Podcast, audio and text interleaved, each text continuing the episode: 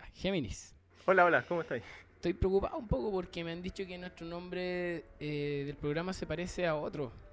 Entonces, creo que deberíamos hacer un nombre más específico. Mm, sí, tenéis razón. Yo creo que deberíamos como diferenciarnos más para que así no se confunda la gente. Cuando Mm. uno busca en Spotify, como que de repente ponen ese... Yo creo que le voy a llamar El Mercurio Mitómano. Sí, yo creo que con eso nadie se va a confundir. Así que, Bienvenidos, bienvenidos, a la edición del Mercurio Mitómano. Francamente, irreemplazable. Y reemplaza. Bueno, hoy día eh, estamos en nuestro octavo episodio de Mercurio Mitómano. Estamos súper contentos porque no sabemos que este experimento iba a durar tanto. Y, y cada vez estamos teniendo i- invitados más interesantes. Ahora tenemos un invitado del jet set de la literatura chilena. Eh, hemos subido el level. no. Tenemos un invitado súper interesante que lo podrán conocer como el, el escritor y avatar de Mortis que resucitó a este personaje tan maravilloso chileno. Eh, también lo podrán conocer como el gran Morrison chileno. y como él mismo se describe, The Thin White Dandy. Eh, estamos hablando, por supuesto, de Miguel Ferrada. Un Un aplauso. Eh, el gran Miguel Ferrada nos viene acompañando hace harto tiempo en la literatura chilena. Ha sido un personaje que ha estado bien comprometido con el esoterismo, el ocultismo, la magia dentro de, lo que ha hecho con Mortis, con su editorial Arcano Cuarto, actualmente con la noche, o sea, con la sang- sangre de Trauco. También eh, tenemos por ahí la noche de Bunche y hasta una sorpresa que vamos a hablar después, de otra, otra obra entretenida.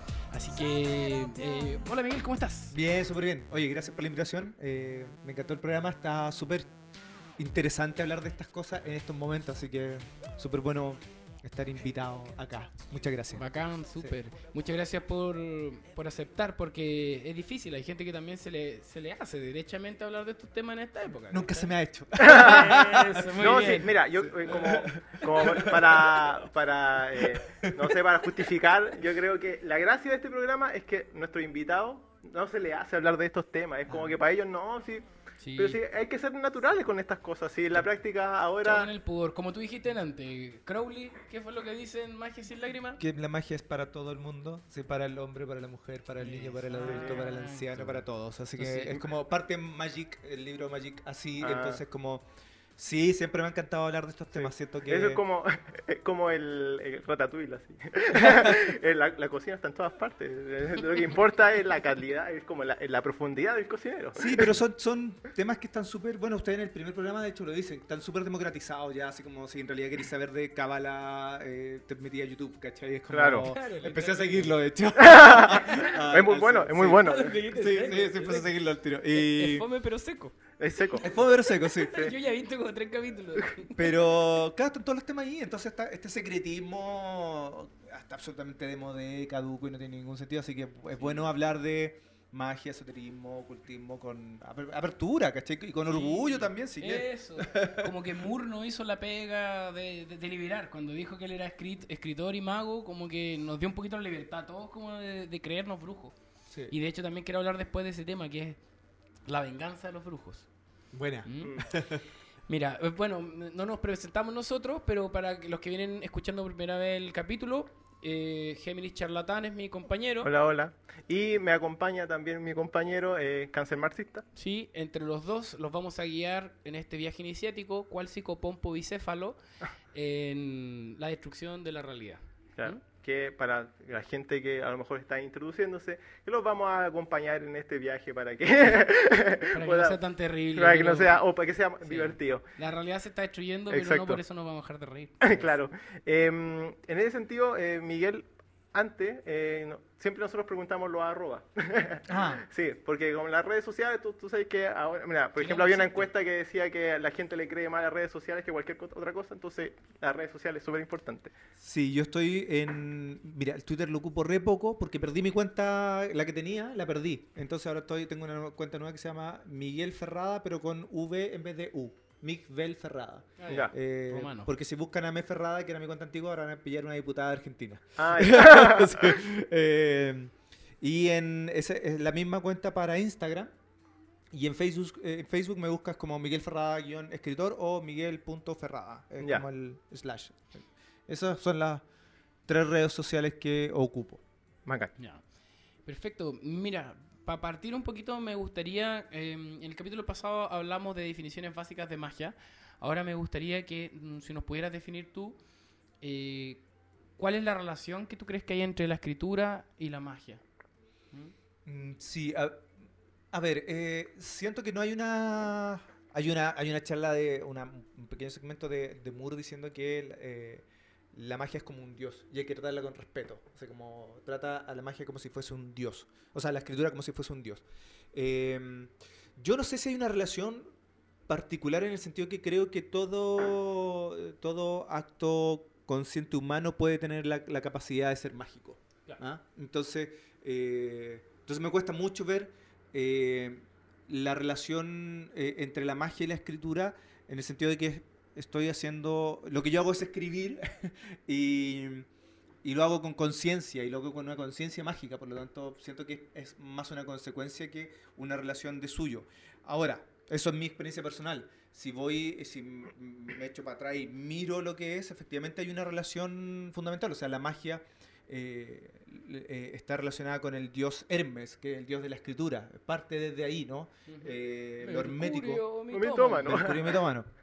Eh, esto parte con, con Hermes, con, con Tot, está relacionado con ese arquetipo, con el, con el dios que comunica, por lo tanto, eh, y es una manera en que uno toma cons- como eh, cosas que están en el mundo de las ideas, en la esfera de las ideas, y las baja. Ese es el símbolo del mago, ¿no? Con una mano como hacia el arriba que- o el Baphomet, que, que estás con una mano hacia arriba, comunicándote con el lo superno, y lo bajas, lo desciendes. Perfecto. Entonces, eh, eh, y el... el- Eh, ¿Es un canalizador? O sea, puede ser eh, un A ver. ¿Cuál es la relación entre el canalizador y el escritor? ¿Creo que están intrínsecamente relacionados? ¿Crees que hay un valor agregado cuando un escritor es canalizador? Sí, yo, o sea, me parece que efectivamente uno puede ser escritor sin ser canalizador. O, o- o siendo canalizador, canalizador de uno mismo nomás. Como creo que eso, eso es eh, eso- creo que en el, en, el, en el peor de los casos, un escritor vendría a ser un, un canalizador de sí mismo. Claro. Tal vez. Puede que haya incluso escritores que ni siquiera hagan eso.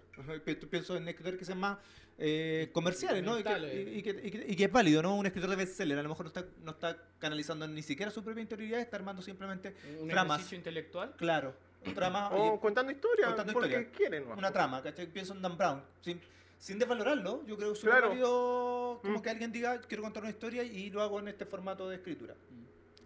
Eh, pero si tú ahondas un poquito, ya empezáis a canalizar. Y, y en mi caso particular es como bien eh, Morty, yo siempre cuento que fue un proceso de canalización, y como, fue como sintonizar, así como Juan Marino, que fue el creador del Dr. Morty, sintonizó a Mortis eh, en una radio, sintonizó por la onda corta y encontró una, una transmisión de la BBC de Londres donde Boris Karloff está leyendo un cuento de Poe y ahí dice, voy a ser el Dr. Mortis. ¡Wow! Sí, esa no me la sabía. No, sí, imagínate. ¿Y él lo reconoce así entonces? Sí. O sea, habla de la sintonización. la ¿no? sintonización. Increíble, qué bueno. Y para mí escribir Mortis fue sintonizar todo el rato con ese arquetipo. Mm. Sí, para mí era evidente que... Recordemos que Ju- Juan Marino fa- falleció hace un año, ¿no? Falleció el 2007, sí. ¿Y él qué edad tenía cuando falleció ese año? 92, si no me equivoco, o Claro, o 87 sea, creo. cuando hablamos de Morty estamos hablando de los años 60, 50, ¿no? Sí, pero él lo, lo, lo crea el año 45 y él trabajaba como eh, administrativo en una radio, en una radio en Ya. Punta Arenas, así Ujú. imagínense, así como bueno, el fin del mundo, en una tormenta y se queda de noche, haciendo un turno de noche y no tenía nada más que hacer y como que se pone a, a- a perillar con la onda corta y empieza a sonar Boris Karloff contando un cuento de Edgar Allan Poe y ahí fue como, "Oh, hay que hacer terror en, la, en, en la- en esta radio. Y ahí crea el, el Dr. Mortis. ¿Qué más? Entonces, Eh, para lo mejor para los que no, no conocen o nunca han escuchado del Dr. Morty, Ah, sí, sí. sí, eh, ¿qué es el Dr. Morty? El Doctor Mortis fue un radioteatro que se que creó Juan Marino y que se transmitió desde el año 45, después del año 55 llega a Santiago y de ahí se viraliza por, por todo, por, Por todo Chile, Latinoamérica. sí, por Latinoamérica, ¿sí? Y, y el año 68 se transforma en un cómic, en una Ah, historieta. ya, bueno. Y ese ya fue como furor. eh, llegó a ser serie de televisión en el año 73, o sea, fue un personaje bien multimedial. Pa- pareciera ser como el, el gran personaje como del, del cómic chileno, o sea, como que incluso a, a pesar de que desapareció, tiene que haber desaparecido con la desaparición como de, de El la 74. Quimentú, ya, el- Ya. la misma época, ya. Pero, pero efectivamente como que llegó igual de lejos que Condorito, más lejos quizás que Mampato, eh, eh, como que en ese sentido siempre me, me llamó la atención como como la pega que te diste de re- revivirlo porque reconociste eso que de alguna manera se estaba perdiendo. Como que, eh, quiero decir que Condorito como que per- perduró, ¿cachai? Esta hora, con los chistes cada vez más fome, ¿cachai? Todo. Eh, Mampato también está bien aguachento, pero también lo están renovando para las generaciones. Pero Mortis, eh, siento que es como lo que tenía más peso, ¿cachai? Porque era como el- la exploración como más dura. Claro, en un principio quizás era más, eh, más inocente, el tema del terror. Pero igual, pues fue un personaje que caló súper hondo. pues. Y, y ahora que me dices tú que viene como canalizado o sintonizado, eh, nada, pues estamos hablando de un poquito de lo que conversábamos antes del programa, de, de, de- de sintonizarse con el Zeitgeist o, o no O sé, sea, como, con el- arquetipos claro, en específico. como, como con, con- con lo que se vivía en esa época. O sea, claro, a lo mejor esa Es, es que me pasó, yo- bueno, yo soy fan del Dr. Mortis y yo era un fan tardío. Yo empecé a leer el Dr. Mortis en los 90, o a fines de los 80, por ahí. No, yo creo que a principios de los 90 empecé a leerlo. Empecé a buscar revistas y, y cuando Arm... Primero me doy cuenta que efectivamente estaba, eran un montón de historias inconexas, no tenían relación ninguna con otra, Claro. pero habían ciertos puntos que se conectaban. Y yo soy medio como tiendo a, a- a- encontrar patrones y, y observarlos. Tengo esa tendencia a la pareidolia. Eh, empecé a ver como que había una historia subyacente. Después le pregunté a Juan Marino si efectivamente existía, él había planificado esa historia subyacente y me dijo que no. Que Él no. Él, él escribía historias todas las semanas, Claro. tenía que escribir historias y se iban repitiendo ciertos temas, una cosa como que se da por defecto. Pero dentro de lo mismo que conversábamos ahora, podríamos pensar que el mismo era un canalizador inconsciente. Ah, Yo lo veo así, yo lo veo efectivamente, está, eh, eh, está canalizando, eh, no sé, en el primer número del Doctor Mortis menciona a Baphomet, a pito de nada, así como que no tiene ni siquiera que ver con la trama, y es como fundamental en Mortis tener retorno al Baphomet, Claro. Eh, y en un montón de otras historias del Doctor Mortis. Entonces, yo sentía que estaba este mapa, y, o sea, estos puntos que se conectaban y yo armé un mapa con eso. Y después, además, ver la historia del Doctor Mortis es eh, tiene su popularidad el 55, cuando empiezan un montón de... El 57 empiezan los, los fenómenos sociales en Chile. eh, y viene toda esta- todo esto que desemboca en el... Mira, la historia del Doctor Mortis en términos de... Primero en, en términos de radio es una cosa súper transversal y súper como que habla, te habla un de ese Chile rural, ¿no? La gente escu- lo escuchaba... eh, Se, se eh, juntaba en la noche alrededor de la radio a escucharlo. O sea, Exacto. mi, mi viejo me cuenta, mi abuelo me cuentan que también se juntaban y que Sí. les daba miedo y Eh, que le bajaran el volumen de miedo y todo claro. el asunto. Sí, yo me acuerdo, hasta mi, mi, mi viejo decía como, las historias del Dr. Mortis. Y empezaba como a... ¿cachai que, o sea, es como el chiste. Claro. Los, los dos papás de ustedes tienen esa, eso están metidos Claro, en están ahí es como- potente. Sí, Y eh, se transforma en, en cómic el año 68, el año 70 ya era un éxito. Y viene la eh, nacionalización de, mm, de. ¿Cómo se llama? La, la expropiación de la editorial Zigzag, que era la editorial del Dr. Mortis. Se transforma en Kimantú. eh, y después viene el golpe y viene un periodo de como un, un último coletazo al Dr. Mortis. Y el. Mo- Mortis desaparece con la dictadura. Es bien potente ese tema, ¿cachai? Como. eh, de hecho, eh, an- justo antes del golpe, están conectados. el Doctor por Mortis era el cómic más vendido, uno de los dos, tres cómics más vendidos y en un momento el más vendido de En el- Chile. En el momento en que Chile era una potencia del cómic latinoamericano, digamos Exacto. eso que, que se olvida. Claro. Porque hoy en día como que recién estamos... No, claro, ahora tú decías el cómic más vendido, eh, pero en ese Claro. momento era como. Sí, se pues, llegaba a importante. Colombia, yo he conocido gente de Colombia, de Perú, que son fanáticos de Sí, Doctor. Mortis. claro. Eh, y el, el, el radio teatro también era importante y eh, se transforma en serie de televisión el año 73. Claro. Y además hay un dato como que no tiene que ver con el Doctor Mortis, pero está relacionado, que la serie de televisión más vista en el año 73, antes del golpe, era Sombras Tenebrosas, Barnabas Collins. Sí, pues. Mm, ¿Cachai? sí, Entonces sí, como sí. que había una prefiguración del horror, el horror estaba súper presente, bueno, están todas las películas de la Hammer, el Drácula, el Frankenstein de Christopher Lee, Peter Cushing, o sea, No, pero- había una... Pero había, una, había un espacio para ello en, en, el- en la televisión eh, común y corriente, digamos. Claro. po, Porque todos mis papás también de repente me dicen, ah, te fuiste a la Barnabas Collins. Y yo decía, Sí. ¿quién, es ese huevón? Claro, Sombras no, o- o- sí, pues también, o- o el- no, no por Barnabás, pero también como las obras tenebrosas cuando salió la película hace poco, o no Claro. sé, como que, ah, las sombras tenebrosas, va, Sí, que... Entonces era como heavy que había una, una prefiguración del terror ahí potente y el, y el terror se acaba con el 70, Claro. con el 73. O sea, O se el terror transforma. se- el terror se, claro, como- el terror se, se aterriza, se, Se- hace se incorpora. real, se oculta. Y una de las, y una de las, de las historias que tomamos nosotros para empezar esto es que en un momento dado el Dr. Mortis lo, lo toman prisionero y desaparece y lo meten en una isla. Ah, De de Y es como sí, era- sí, sí. Y lo tienen ahí medio crucificado, ¿no? En una cúpula. En con esa cruces, cúpula ¿cachai? maravillosa, sí, me acuerdo. Entonces, y eso es una historia del año 73, ¿cachai? Como eh, ¿qué, hay, qué, qué- qué hay acá? ¿Cachai? ¿Por qué, por qué pasan Claro, estas cosas? Juan Y Marino a lo mejor no se, no se abandera con el asunto, pero nada, pues, bueno, está ahí. Está ahí, o está sea, ahí. es como. eh, Es que yo creo que.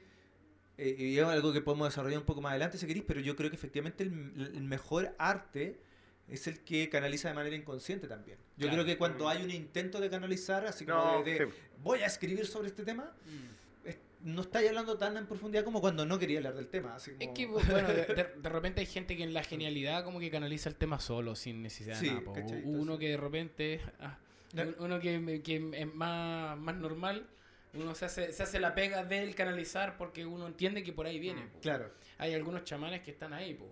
Y de hecho igual me, me gustaría hablar un poco de, lo- de los escritores, magos, brujos, cha- eh, chamanes, porque... Eh, Delante hablaba de la venganza de los brujos. Me, me topé como, eh, eh, mira, escuchando cumbias. Nada que ver. Anarquía tropical, el sonido gallo negro en México. ah, Anarquía tropical son de acá de Chile. eh, agarran esta onda como de la, de la cumbia reinterpretada, muy lejos de la cumbia como de Sonora, ¿cachai? Mm. Que son como con las trompetas, sino que aparece esta cumbia que es más parecida como la cumbia chicha de Perú. Y en ese rollo escuché, en, por lo menos en dos o tres ocasiones, que decían, es la venganza de los brujos. Y yo decía, ¿por qué me están diciendo esto, cachai? Son grupos que están haciendo cumbia, pero desde la cumbia masónica, como música latinoamericana, pero desde la selva. O sea, ¿qué me están hablando? Como de la profundidad del inconsciente, incluso colectivo. Como que el, el- eh, la, la- la selva viene a ser como un poquito lo desconocido, sentía yo. Y de alguna manera, a propósito de, por ahí hablan de la, la conquista mágica de Latinoamérica, pareciera, a propósito también de la democratización de la magia, que esta es la venganza no de los magos, sino de los brujos, como que parecieran estar agarrando eh, em, onda los cálculos, machi, eh, a, a propósito de todo este resurgimiento de los símbolos mapuches también, aparecen como estos, eh, esto, los brujos, la venganza de los brujos. Es como, y, y digo, ¿por qué la venganza? Bueno, porque los mataron, Claro. pero no nos pudieron matar, ¿cachai? Eh, Como que en- entre nos, en nosotros está apareciendo como... eh, no, no por nada nosotros también nos llaman la atención estos temas, ¿cachai? Y a la vez no, no tenemos como ese tema como mm, aséptico, como de la tule, ¿cachai? Sino que nos, nos gusta también esta weá, ¿cachai? De la mitología, del rollo que estamos metidos acá con, con lo rural, como que entendemos algo súper eh, preciado en la magia eh, mestiza chilena. Claro. ¿Mm? Y ahí po- podemos hablar un poco de la recta provincia. Antes de entrar a esos temas como particular de tu obra, eh, que- que- que- quería que hiciéramos como un listado un poco de los escritores brujos magos, porque encuentro que es, es- es bien es significativo. A, a ti yo te tengo como el, el más mago de los, De los magos. de los, de los escritores. Ya. Porque en general como que se se ha hablado, como que antes hablamos un poquito de, de Jorge Baradit, que agarra como esta mm, verborrea eh, de Serrano, eh, pero que efectivamente pareciera ser como lejano al mundo del ocultismo, como que no se moja el poto con eso. Probablemente también porque quiso entrar como al mundo pop de la televisión y como todo eso, como que parece. O porque no lo quiere decir. No sé, nadie le sabe. No No sé, sé, pues no, no lo conozco yo. Así que. Creo que no se le ha visto nada, ¿cierto? O sea, a ver, si tú analizáis su, su obra, igual hay un, un- hay un uso de ciertos símbolos, ¿no? Hay, hay, hay una... Ya hay un trabajo medianamente consciente, claro, pero... eh, sí, siento que, no sé, no lo ha abrazado tal vez precisamente por, porque efectivamente su...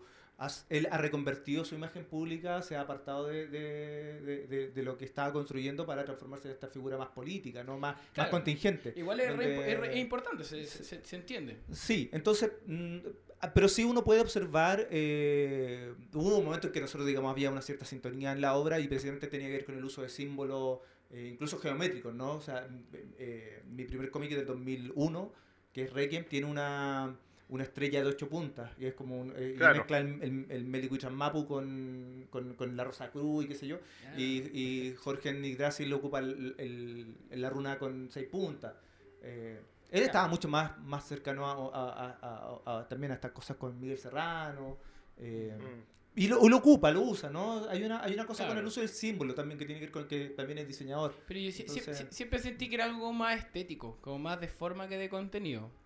Sí, bueno, habría que preguntarle a él. digo. Sí, ese- darle- ese- sí, Y, y ojalá en otra ocasión lo podamos tener también. Pero, mm, pero claro, es como por, por ir haciendo como un, un repaso de los que están haciendo cosas así. Yo lo encuentro súper entretenido lo que está haciendo, pero pareciera como que no se moja el poto con lo mágico, a pesar de que su libro tiene la, la apariencia como de un acto mágico, pero mm, hasta ahí, yo como que no me la compro. Creo que se queda como con la verborrea serraniana, que también la encuentro súper interesante. Porque no deja de tener eh, razón, como en esas conexiones extrañas que hace Serrano, que en un párrafo te mezcla cinco Claro. Eh, pero, pero por otro lado, eh, nada, pues como que pareciera que más se tira como el mundo de la ciencia ficción, a propósito como del, me acuerdo como el fiction suit de Morrison, el traje de ficción. Claro. Porque aparece como este comandante Proxy que pareciera ser como el avatar de, de, de Baradit. pues, El mismo se, se viste de, de comandante Proxy. Claro, sí. Pero hace rato que no aparece el comandante Proxy. No, Entonces, sí, se apareció. Pero Sí. apareció él en las marchas. Se Ah, salían ya, fotos, como que Ah, se pero iba como con vestido, como que- con- es como él. Sí, pues. sí, sí, sí, sí, Yo creo que fue como un experimento más literario que un experimento como derechamente mágico. Como que él tiene esa onda como que, Por eso, yo como creo que- como sí. le gustan los militares, pero no es militar. Como que le gusta la magia, pero no es mago. Lo encuentro súper entretenido porque genera esta hora que está súper entretenida. Pero aprovechando de hacer como esa... Pero a lo mejor, como, como lo que decía Miguel, pues a lo mejor una cuestión como más eh, inconsciente o subconsciente, no sé, pues como que no De- está, de- está ahí como coquetea, pero no se mete porque, no sé, pues no, no, es no lo ha llevado va- la... va en otra. po. Claro, no lo ha llevado la... Y ahí me el acuerdo fatum por- al- a eso. Por ejemplo, de, de- también de Francisco Ortega, que también está, es como de tu generación que decíamos delante que a- a- hace unos 10 años ustedes como que a- armaron, como que aparecieron como una como un frente súper potente, ¿cachai? En el cual empezaron a hablar de weas que nos estaban hablando, reinterpretando eh, la dictadura, o sea, ya fuera desde indirectamente con Morty, por ejemplo, o más directamente con Cinco. Ah, mm. Ya, eh, bueno, el tema es que ahí también aparece Francisco Ortega y con el tema como de... eh, bueno, se empezó a meter con el tema de los mitos en un principio. eh, y, y de, y- de la reinterpretación... No, pero antes de eso incluso empieza con la reinterpretación del discurso chileno, con 1889. Ah, claro. ¿Mm? Que a mí me cargó, la encontré pésima y en su momento se, Sí, se me lo, acuerdo, di- se lo sí, dije casi, sí. se lo dije básicamente personalmente. Sí. Eh, pero yo siempre he reconocido también que, que tiene otra entretenida. O sea, por ejemplo, agarré el Mochadic, Ahí bacán. la encontré máxima. Y, súper, súper bien. Eh, pero con él no, no, no, comulgo tanto, si por eso no, no, lo digo. Pero de todas maneras sé que está en una onda muy similar como la de Dan Brown. Con este tema como de reinterpretar el tema de las órdenes o, o, el- o lo mágico de Chile. Pero, pero pareciera que él también viene como un aspecto más estético que un aspecto como más mágico intrínseco, ¿no? Sí, yo, ¿Cómo yo, yo te podría decir que, que Pancho efectivamente tiene, no tiene un, un- un interés eh, como Esotérico. práctico con respecto a la magia, ¿cachai? Que, que uno podría atisbar en, en Jorge. Eh, Pancho no, yo creo que más le interesa... eh, Pancho es súper como enciclopédico, entonces yo, creo- yo creo que ahí hay un tema como de, de tomar todas estas cosas y tratar de hacer algo.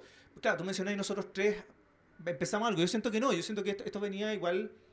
Antes estaba la mafia crónica, que no sé si te acordáis, que eran eh, Baradit, Ortega, Bizama y Wilson.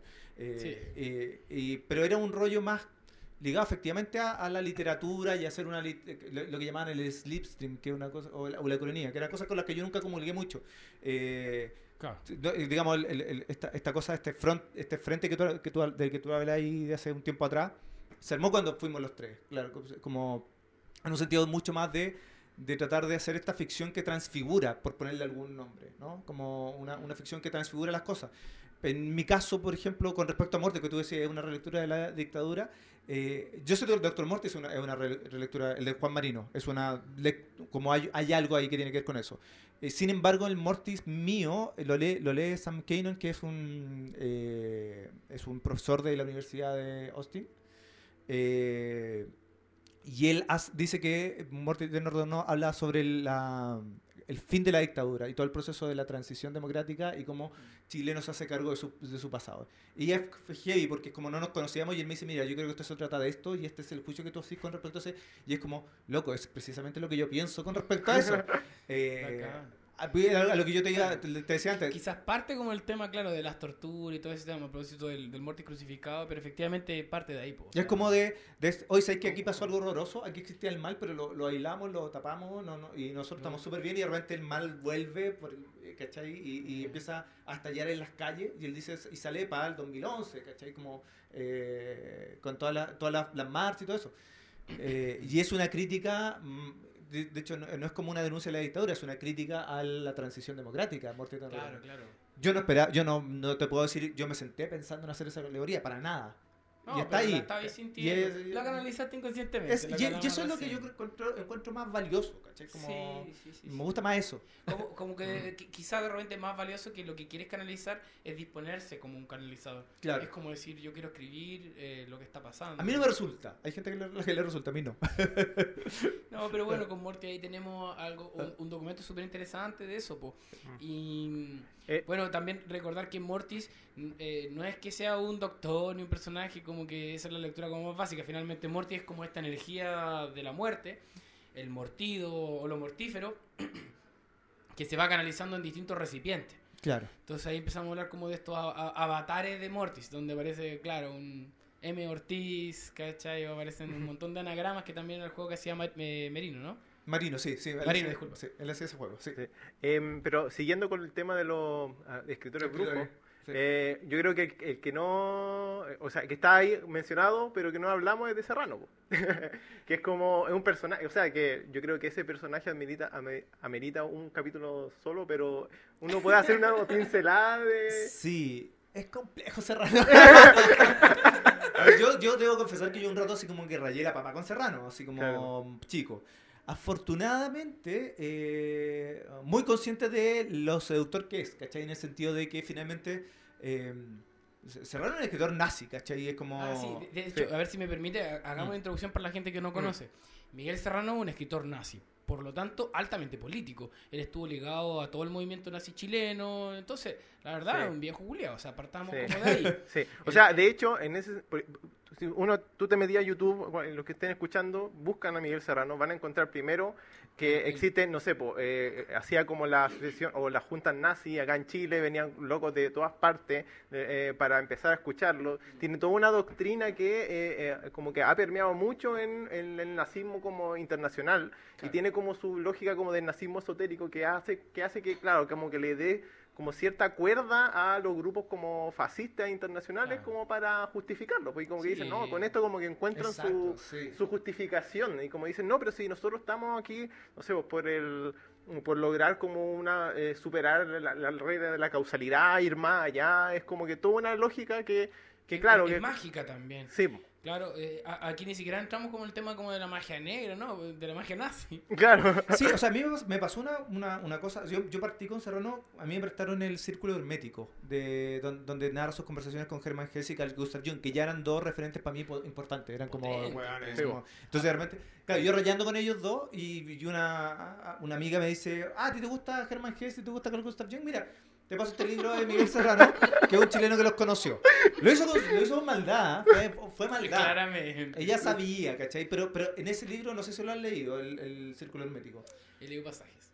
No hay nada de nazismo. O sea, no es un, no es un libro donde él de sea, es como, si tú leí eso, el pasa piola. Entonces me pasó que lo leí y, oye, este viejo es increíble, Miguel Serrano es mi nuevo ídolo, qué sé yo, bla, bla, Y bla. encima su pluma es maravillosa. Además escribe muy bien, entonces la, como... ¿La serpiente del paraíso la leíste? Sí, sí. creo que esa tiene como esa misma... Ese mismo eh, registro. eh, claro, que no es como nazi, pero te puedes volver loco Y- leyendo la y- cuestión, es, es bellísimo. Y claro, y ahí estaba el Eleya también. Venía en ese También, el Eleya, exactamente. el Eleya, la serpiente del paraíso, ¿no? O sea, como que, oh, y, y ese es mi serrano favorito, Y, digamos. y- y ahí aparece como uno de los grandes escritores de la segunda mitad del siglo XX de Chile, así Claro. como, yo creo que a ese nivel. Entonces, y me pasa esto, Yo no ¿cachai? lo sé, pero solo, solo lo sé que lo- le invitaban a muchos programas y como que y como que salía, no sé, Christian Wagner entrevistando al loco y como que ¿cómo hacer una entrevista loco? Y, y ahí es donde viene mi crítica, porque mm, Barker, por ejemplo, plantea una lectura descafeinada de Serrano que siento que es como. eh, no vamos a meternos a esta arista. Y Claro. es como, ¿sabéis que esas aristas están incrustadas en su obra? Entonces, Sí. y- Sí. y- y- y ahí es donde mi, y ahí es donde mi Ahora, problema. ahora hablamos de, la, de, de las excepciones. Claro. Pero, pero no, pues el resto del corpus del hombre está todo dirigido a, bueno, me encanta la magia, esto es maravilloso, la poesía, pero todo esto es para... Claro, y, bueno, me, y me pasa, y mi historia un poco pasa esto, entonces yo llego, Miguel Serrano es un genio maravilloso y conoció a Jung y conoció a Germán Hess, no puedo creerlo, Bueno, pásenme más libros y me pasan, eh, no sé, po, el cordón dorado, libro y yo, espera, y yo digo, espera, ¿Qué es esto? este, este, este loco es nazi? Sí, po. Siempre lo fue. Y yo así como, y ahí viene, y viene una cuestión súper interesante, y como el otro día me acordaba porque lo, lo conversaba con un amigo, y ahí tú, tú tenías una opción, tú decís, te alejáis, así como no lo leo más porque es nazi, o decís, bueno, porque me gusta un nazi, Claro, y, Y- y- y te da el gusto como de explorar. y, y explora, y yo fui en esa. Yo Con la, con la precaución de que uno sea que se está metiendo en un terreno peleagudo, porque te estás metiendo en el terreno del lavado cerebro, ¿no? hay que mirar, hay que mirar el abismo. Pero el abismo te devuelve la mirada. Entonces yo también, así como que, claro, Jung Hess y al ladito Nietzsche, ¿cachai? Entonces como que, Está ahí como caminando. entonces, entonces, claro, es como, bueno, hay que, hay que- hay que mirar el abismo, pues, ¿cachai? Y hay que, y hay que contemplar el abismo y ver qué, es- qué es lo que te fascina tanto. Y es, y es como, eh, menos mal que yo tenía como la suficiente conciencia, ¿cachai? Y como que, eh, y, pero, y me pasa eso, ¿cachai? Siento que esa otra lectura donde, donde lo descafeinan, donde te lo pintan como este eh, escritor que recrea los mitos chilenos y ese es su valor, es como, No, no, claro. ¿sabes qué? su valor, lamentablemente, es que es un gran escritor, mago, nazi. Eh, Y te haces cargo o no te haces cargo, pero por favor no lo descafeinemos, ¿cachai? O sea, y yo en este momento yo estoy es súper irresponsable. súper irresponsable, entonces yo como que en este momento es como, eh, soy súper crítico de Serrano, ¿cachai? Es como, sí, habiendo rayado harto tiempo con él, ¿cachai? Como ya haberlo leído, ya haber como masticado y qué sé yo, pero es como, ¿sabéis que este- esto llegué a la conclusión de que es súper pernicioso? Precisamente por lo que tú mencionabas Sí. antes, es un gallo que finalmente justifica, otorga un montón de material para, para justificar cosas y además es muy seductor. Sí, Sí, sí, Entonces es como, Es panfletario, es, es panfletar, proselitista, es pero a la vez, claro, tiene esta seducción y que viene de un oficio maravilloso y que un poco de- delante te adelantaba que, eh, que a mí me sorprende cómo él ocupa el oficio para la creación de una realidad. Claro. Porque te mencionaba igual que la, la- la dictadura como que claramente genera una narrativa en Chile en cuanto a quiénes son los héroes, quiénes son los próceres, cuál es el baile nacional, genera todo un discurso de quién es Chile. Por- Porque Chile siempre ha tenido ese rollo Claro. mestizo, arribista y como que no se reconoce. Mm. Y la dictadura dice, no, esto es Chile. Claro. Y, y todos los caros bailan cueca, de Arica a Punta Arena, ¿cachai? Eh, y, y- y siento que eso no, s- no creo que sea herencia, pero sí es similar a lo que hacía Serrano. Exacto. Siendo que similar. Serrano fue muy poderoso, o sea, la dictadura llegó hasta un nivel como mm, educacional, sociopolítico, pero Serrano va a un nivel ontológico. El loco básicamente te quiere cambiar la realidad a un nivel como Y muy es, básico. y es súper peligroso como pretende ca- cambiarla, y no solamente por el tema del nazismo, o sea, y por eso yo soy mucho más crítico, en el sentido de, hay una lectura, eh, que es como la de Barken y, y- y- y- y Ortega también como que dice, es un poco de, no, saquemos esto de que era nazi y valorémoslo porque él como que él eh, revitaliza los mitos chilenos y el imaginario chileno. Mentira. Mentira, Serrano yo creo que menciona el imaginario mítico chileno muy por encima, solo cuando le conviene y solamente cuando, o sea, por ejemplo, su rollo con el Manutara. El Manutara de, lo, de la isla de Pascua y el Manutara, el Manutara solo lo ocupa porque se parece a Mambatara, que se- son, los, son los ciclos hindúes, qué sé yo, y, Sí, y puede hacer una, puede pescar esta cuestión, expro- expropiarla, Eh, eh. desvirtuarla para que calce con su imaginario. Es como una apropiación cultural, ¿no? Claro, y, o sea, bueno, yo estoy muy de acuerdo con el- la idea de la, de la cultural, pero si hubiese ocupar No, un término, yo- creo que es eso. o Yo sea, es creo, como- sí, en ese yo- sentido, yo... Una apropiación mágica. sí, yo- Claro, y él, por ejemplo, es como. o- o- Es ya, eh, rescatar a un mapuche, las pinzas. Lo que él hace No. es inventar un tipo de mapuche que, Sí. que va en función de lo que quiere. Entonces, Es- son los, reche, y bla, Claro. bla, bla. Pero y, es y que- que, y que más encima vi- vienen de la influencia vikinga. Claro, No, O sea, yo el- creo que- el- yo creo el- que el sí. nacional, el, el nacionalsocialismo de él, eh, como que se, agarra de eso como de enaltecer al mapuche, pero es un, es un chamullo porque al final el loco propone que, ¿qué? que los mapuches eh, nacieron de los libios rubios Claro. que vinieron de, de Troya. Eran los godos frisones, ese era el ¿Cuánto concepto. era? Godo frisón. Gofris. Entonces, ¿cachai? Que finalmente no hay ningún respeto. No. O sea, No, entonces-. No, en ese sentido, yo como que yo disc- discrepo de esa cuestión que es como que el loco como que, no sé, pues ha sido muy profundo y, y yo creo que el loco es un chamullento profundo. O sea, Sí, sí. porque, porque es como la cuestión de amor. Weón, ¿qué, qué, qué es amor? Que amor no tiene ningún sentido que decía que amor era la falta de muerte y era Sí. como Amor. inven- inventar como que supuestamente more, muerte. Y es como una cuestión de inventar chamullo y chamullo y chamullo. pero, ¿cachai y una charlatanería así que es como que Digna la de Mercurio Metómano. Exacto, po, es como ¿cachai? disfrazar tantas cuestiones y como usar una intelectualidad así como decir, no, yo sé esto, yo sé esto, pero en realidad estoy mezclando peras con manzana y con Sí. mora Sí, eh, y sí, con sí, sí. eh, Entonces, piedra Pero, para... pero, pero hay, hay- yo siento que hay, no nos podemos dar el lujo de no estudiarlo. No. Porque hay gente que sí lo va a estudiar y que sí nos va a jugar con, en contra. Entonces, yo creo que como, como escritores, como comunicadores, como lo que sea, O sea, tenemos que estar a- sí. al tanto Hay que de, saber. de Yo- yo- cómo yo- se hacen. Yo propongo dos cosas. Una, estudiarlo derechamente. Mm. Y lo otro es que si te gusta, reconoce que te gusta. Pero, no- pero yo, yo lo, que, lo, lo que no estoy de acuerdo es con esa edulcoración, ¿cachai? Como eso de Mm, decir, sí, no, sí, mira, a mí lo- la cosa nazi no me gusta nada, pero me gusta esto otro. Es mentira, están, están intrincadas. No Sí. podéis ser, es que, yo- no, o sea, no podéis, porque si no lo tiráis a la sombra, al inconsciente. Claro, Y, y te queda y terminas siendo nazi igual. eso es lo que me pasa. No, Eso- no, no, hay- como hay- hay que cada vez que, cada vez que veo estos gallos que como que, no, mira, es que en realidad Serrano hay que tomarlo por este lado. No. No, no, está el peligro de la sombra. Es, siempre. es un poco lo Sí. que hablamos delante. El, el mismo Jodorowsky, que es un personaje parecido, Claro. porque también es un chanta, Claro. y también es un escritor eh, Mago. exitoso. Y escritor mago. Y mago. O sea, porque Serrano es un mago. O sea, es como, Sí, sí, po, sí, sí. como uno, o sea, uno podría hacer todo lo crítico que es, pero de que el, de que el señor era mago, era mago. Sí. Y, y yo estoy diciendo esto a riesgo de que haya represalia. ¿cachai? No. Como- pero Pero es que Pero la sí, dice, po. al o sea, final el weón se era- murió un- un- en febrero y hubo tormenta eléctrica. O sea, es como... Pero, ¿cachai? o sea, solamente como, es como el loco parte así, pues eso, como que el loco se hace nazi, después de que decía que había leído el comunismo, no le gustó y su tío lo había invitado a España, se hace nazi porque dice que estaba haciendo una meditación y que en el astral vio Hitler, y como vio Hitler dice, ahí está, Hitler está en el astral, en la batalla de la era de Acuario, ya tengo que ser nazi. Bueno, entonces, o sea, si está ahí en esa, o Oye, sea, eh, a, todo esto es máxima saga, porque se encuentra con Hitler sobre eh, la entrada al Chambala en el Polo Sur, El Polo Sur. que me, me recuerda como las montañas de la locura, el tiro Claro. de Lovecraft. Y aparece Hitler como con las pupilas cuadradas, como que todo Le este- giro. escenario. No, locura. No, sí, o sea, y en ese sentido, claro, Hitler, o sea, perdón, Serrano no podría decir que está más emparentado con Poe, con Lovecraft, con ese tipo de escritores, más que con un gallo que haya rescatado el, el imaginario o la mitología chilena. Eso, es totalmente falso. Sí, eso como, sí. ¿cachai? Eso Eh, como- Te encuentro toda la sí. razón. Cre- Creo que no, no, no le quita para nada importancia. No, Eh, el problema es que hay gente que, que sí cree eso. Ese- se está inventando un serrano, sobre todo después de que murió, se está inventando un serrano eh, Descafeinado, como le descafeinado. Creo que es un buen Sí, término. y, es como, y es como no. No, la- y es como miremoslo como tal. Sí. O sea, al final el loco Sí. que, weón, era amigo del Dalai Lama. Era amigo de Gese. Fue la última persona que vio en su lecho de muerte a Carl Gustav Jung. Me estáis weando, o sea, el weón era un brigio a ojos de Carl Gustav Jung. Que Claro. para mí es un, un máximo. o era un nazi.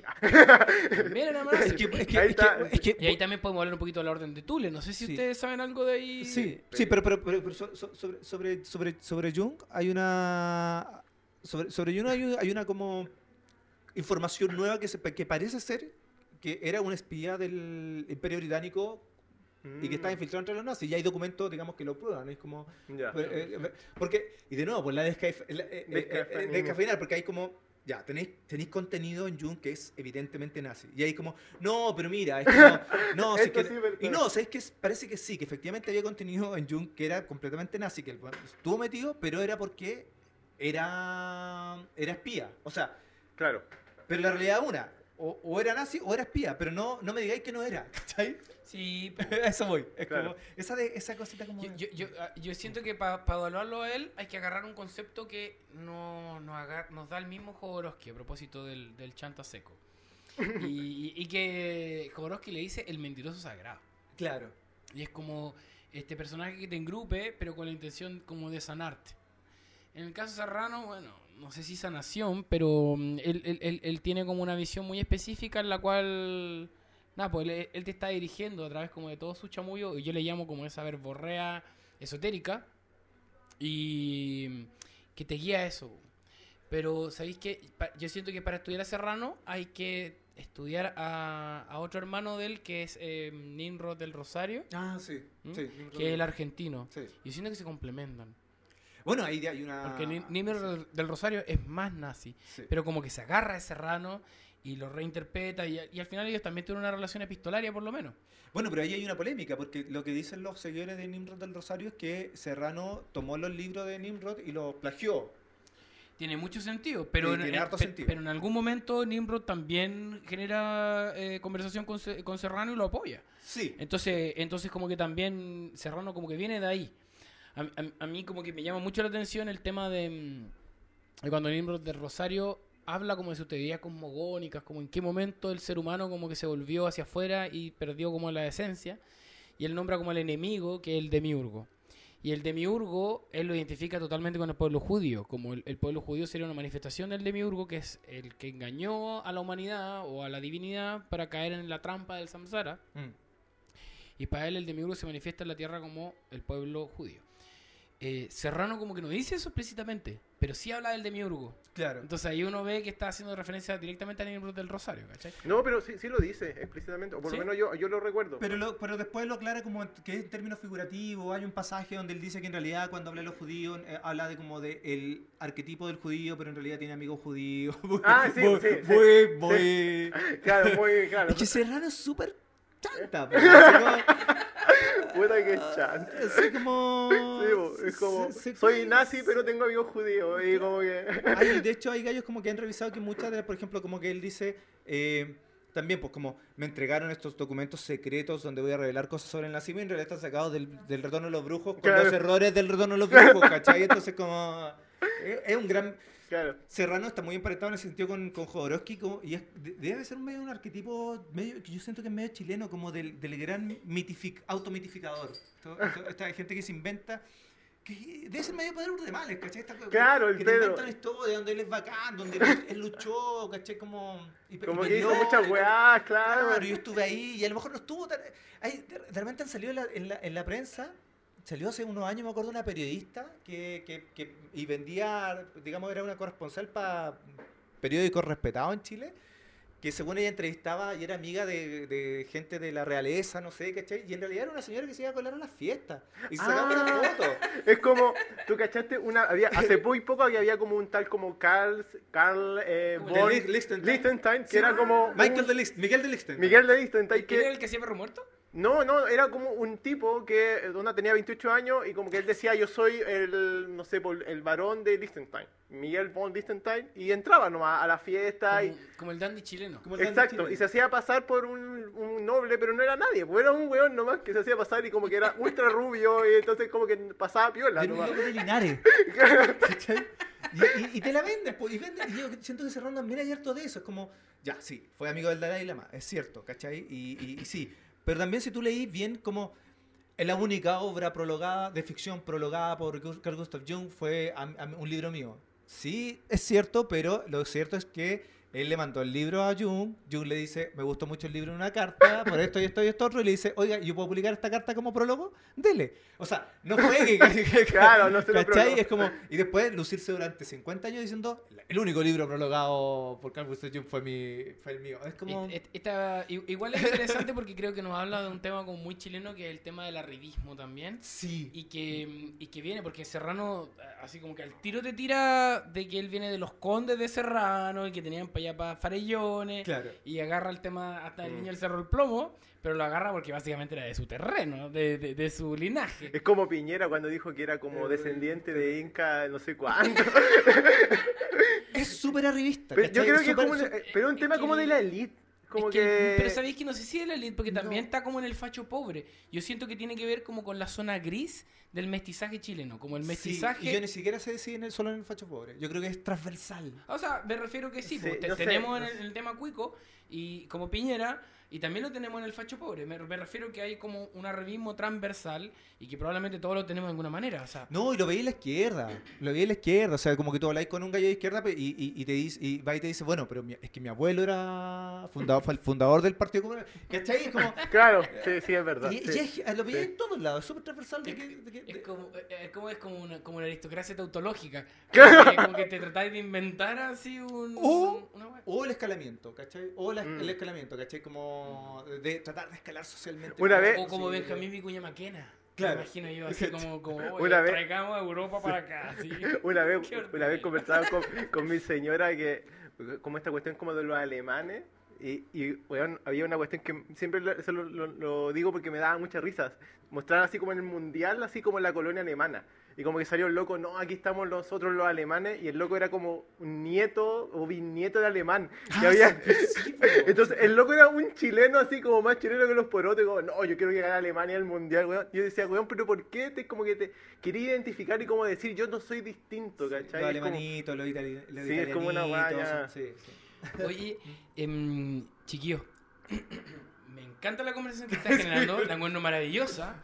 efectivamente nos calzamos con el tema Serrano, que no lo queríamos llevar al fondo, pero que Maldito. nos, lle- nos llenó eh, Es que un capítulo completo casi. Sí, sí, provoca Y- tormenta el loco. Y nada, yo les propongo que, mm, que si, si tenemos un poquito de tiempo, sigamos conversando, pero lo pasemos como al siguiente capítulo. Ya, pues, sí, ¿Te ya, parece? sí. Estupendo. Entonces, aprovechamos de hacer el cierre porque eh, queremos agradecerle a nuestro estupendo invitado que hoy día estuvo maravilloso, nos trajo esta estas conversaciones súper entretenidas. Eh, les recuerdo de Miguel Ferrá, escritor, mago, eh, dandy. y te agradecemos mucho que hayas venido. Gracias por tu disposición y gracias por toda esa información que nos traís. Que nada, eh, eh, es básicamente lo que esperábamos. Así que muchas gracias. Yo soy Cáncer Marxista. Yo soy Jiménez Charlatán. Yeah. Y esto es Mercurio Mitomano. Mercury,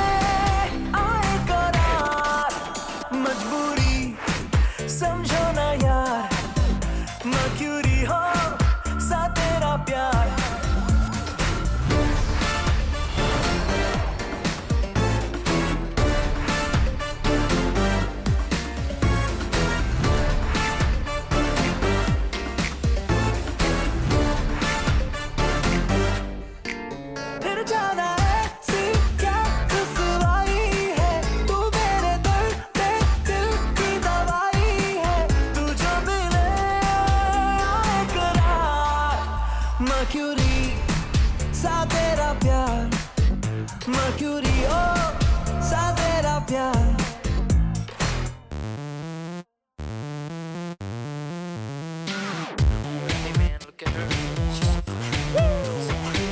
Hey girl, can I talk to you? Wanna tell you something, what I wanna do? Everybody wanna be with you. Let me be the one who loves you. Hey girl, when I look at you My knees go weak inside of you. Hey girl, I'm crazy about you. Wouldn't leave the world just to be with you होठ मेरे, थर थर है कांपे होठों की तेरी। गर्मी है मांगे, धूप सा मेरा, तपता बदल